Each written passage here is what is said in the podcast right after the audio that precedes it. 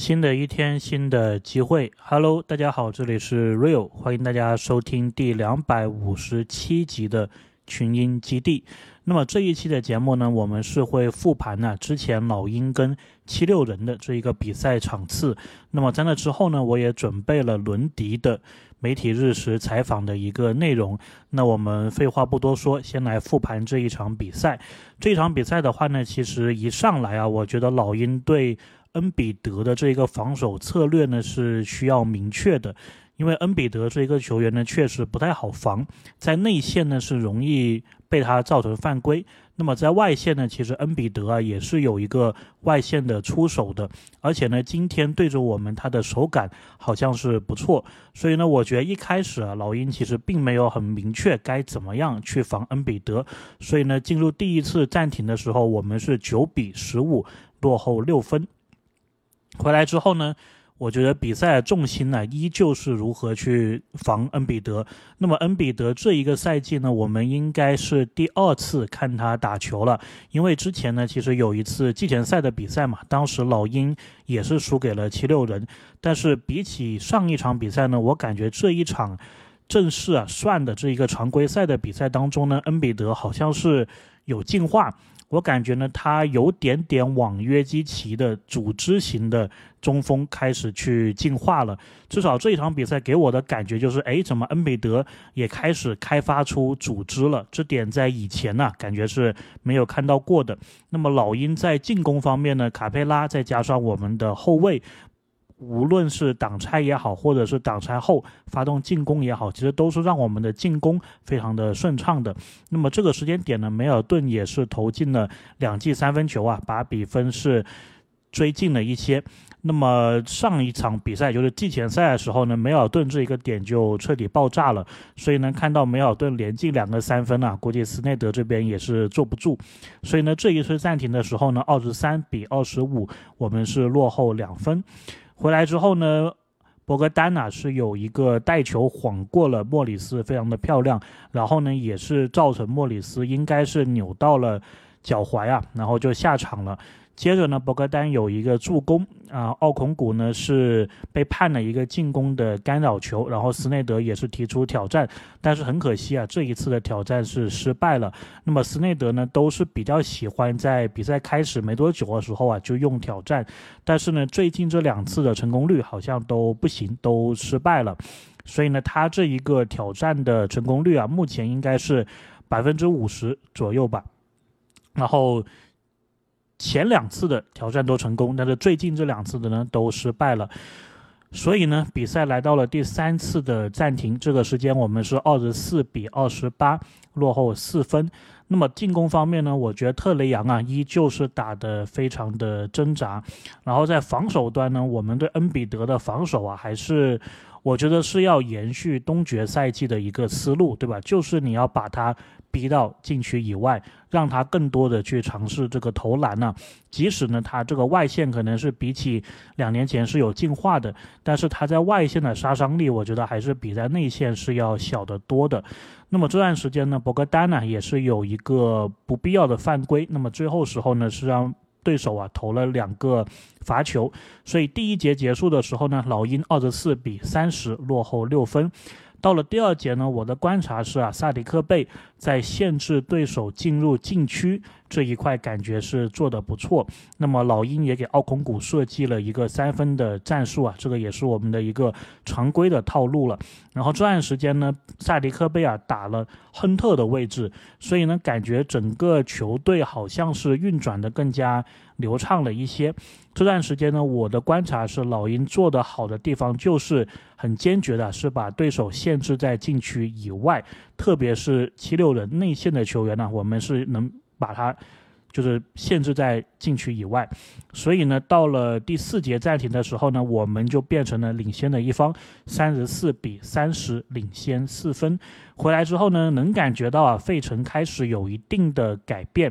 那么之前的时间呢，我们是把它限制在禁区以外嘛。这一次呢，回来他们开始更加坚决的冲击我们的篮底下。特别是今年，我感觉费城进步非常明显的这个球员呢，马克西，他是开始更多的冲篮下了。然后他一冲起来呢，我们感觉是很难对他进行一个防守啊。不过呢，七六人这段时间其实也没有打得很稳，他们随后呢想把这个比赛节奏给加快的时候呢，就出现了几次失误。那么我们也是利用这个失误啊，反击得手塞迪克贝打成一个二加一。然后呢，他们是把恩比德给换上来了。那么恩比德回来之后呢，感觉老鹰的这一个进攻的空间呢是变少了，因为毕竟他这个身高，对吧？他这个防守能力在禁区里面，老鹰其实要杀进去禁区是比较难的。所以呢，七六人可能做好外线的一个防守就可以了。然后在暂停前呢，考文顿是投进了一个三分球，让我们呢又再次的落后四十一比四十二。回来之后呢，亨特的这个手感呢感觉是不错。那么老鹰对恩比德的防守呢也是做的挺坚决，就是把他限制在区以外。但是呢没办法，防住了恩比德，限制住了恩比德。他们那边还有一个人叫马克西，然后马克西的。个人能力啊，确实也是非常的出众，所以呢，一内一外，老鹰在防守上是很难同时防好这两个人的，所以呢，老鹰呢又变成了落后的一方，五十六比五十七，我们落后一分。回来的时候呢，我又有一个观察，就是其实好几次了，我觉得就是特雷杨他在我们比赛快进入读秒阶段的时候，无论是说这个半场快结束，还是每一节快结束之前，我感觉呢。以前呢，特雷杨他是有办法在最后这几秒钟，自己要么有一个出手，要么就是跑跑一个战术助攻队友出手。但是我感觉好像这个赛季开始之后呢，他基本上这种读秒阶段都会错误的判断这一个时间，就是那个比赛时间已经到了，他这个球呢还是没有出手的。就是我不确定这一个是他不是很在乎呢，还是说真的他对时间开始是没那么的。敏感了。总之，总之这一个问题呢，之前呢几个赛季都是没有看到过，但这个赛季就是非常的明显，所以大家也可以持续的观察一下。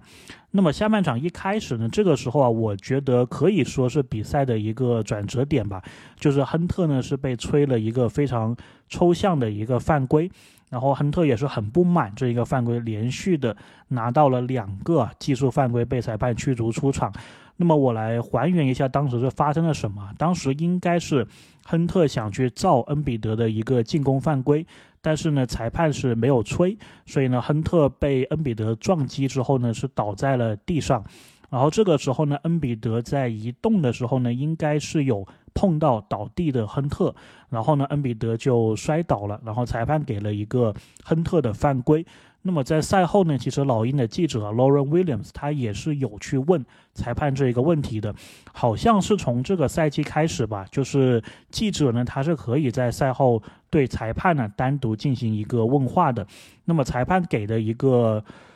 理由呢，嗯，虽然对于老鹰球迷来说，我觉得是比较难接受啊，但是确实从道理上来说，好像是可以说得通的。而且呢，我觉得以后啊，说不定我们也会成为受益的一方。所以呢，这个事情呢，我觉得我们还暂时不要带入太多主观的情绪。但是大体上是什么意思呢？就是说，如果你防守球员你是倒在球场上的话呢，这个时候呢，你因为倒地了，无论你是倒地还是不倒地的这个状态，只要你对对面的进攻球员进行了一个干扰的话呢，都是属于。你的一个犯规的，那么像亨特他倒地了，但他的肢体就他的脚还是会对进攻球员，比如说像恩比德的移动，或者说他要占据的这一个位置啊，进行了干扰的话，那么还是属于犯规的。那么我觉得这一个事情呢，就是呃怎么说吧，比较运气不好吧。那么可能亨特他自己也不是很了解这个情况，因为我印象中我看了。这么久的老鹰的球啊，就肯定亨特选秀进来之后，每一场我都看了，但是我是印象中我是第一次看见有这一个情况，所以对于亨特来说，我觉得他当时估计也没搞懂还有这样子的一个防守规则，但是对于老鹰来说，你就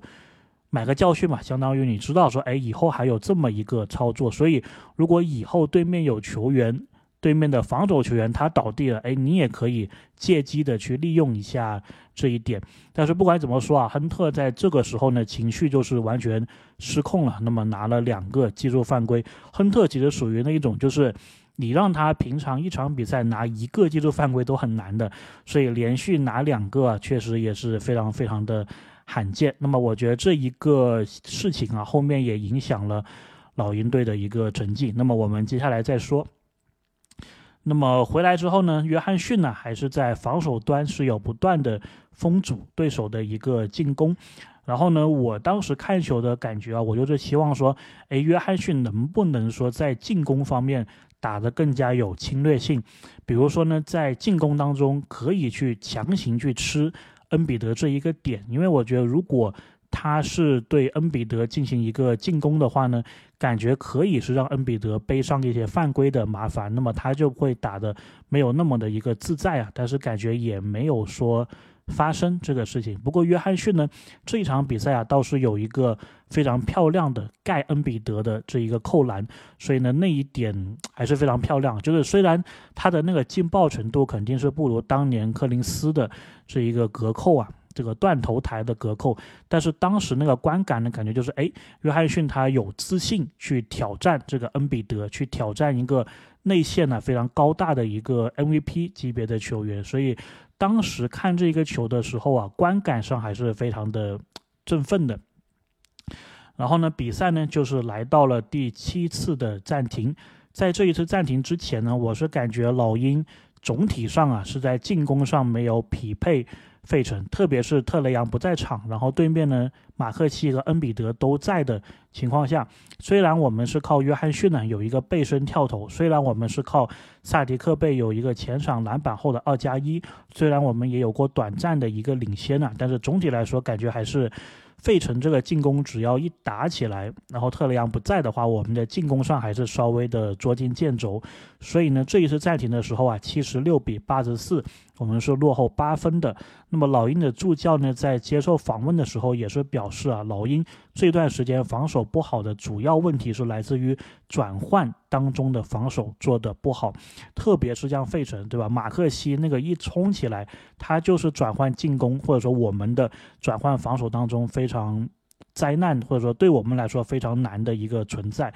所以呢，第三节结束的时候啊，大差不差，我们也是落后七分，八十七比九十四。回来之后呢，感觉啊，这一段就第四节一开始，直到我们叫暂停之间的这一段时间呢，我觉得是比赛的胜负手。这段时间呢，七六人呢其实是完全的一个替补阵容，他们既没有恩比德，也没有马克西。那么我们这一边呢是放上特雷杨啊，单独带队，然后对面呢是有梅尔顿还有里德，然后感觉七六人的这一个替补啊也是确实厉害，他们在战术的执行力上面是有的，因为即使没有恩比德，即使没有马克西，你也能看到，无论是梅尔顿还是里德，他们都是在比赛当中啊用了大量的这一个掩护。挡拆的一个战术，频频的得分，所以呢，即使没有他们的主要的球员，他们也能够通过战术去稳定的进行一个得分。然后与此同时呢，老鹰的这个失误啊也是特别的多，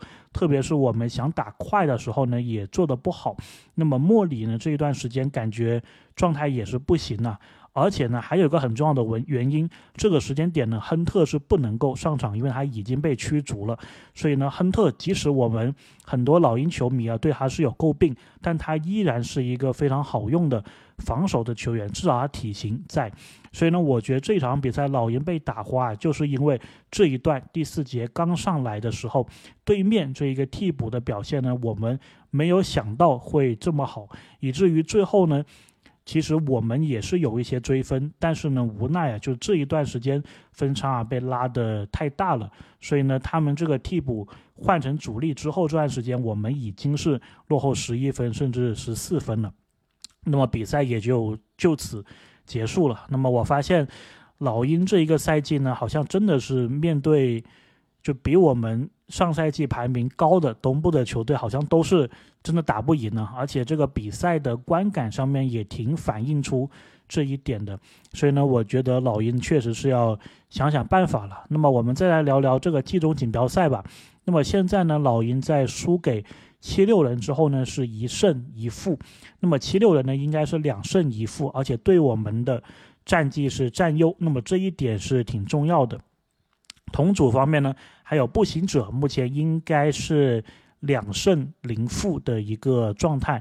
大概的意思呢，就是下一场比赛我们主场直接是对步行者。如果我们对步行者的这一场比赛是赢球的话呢，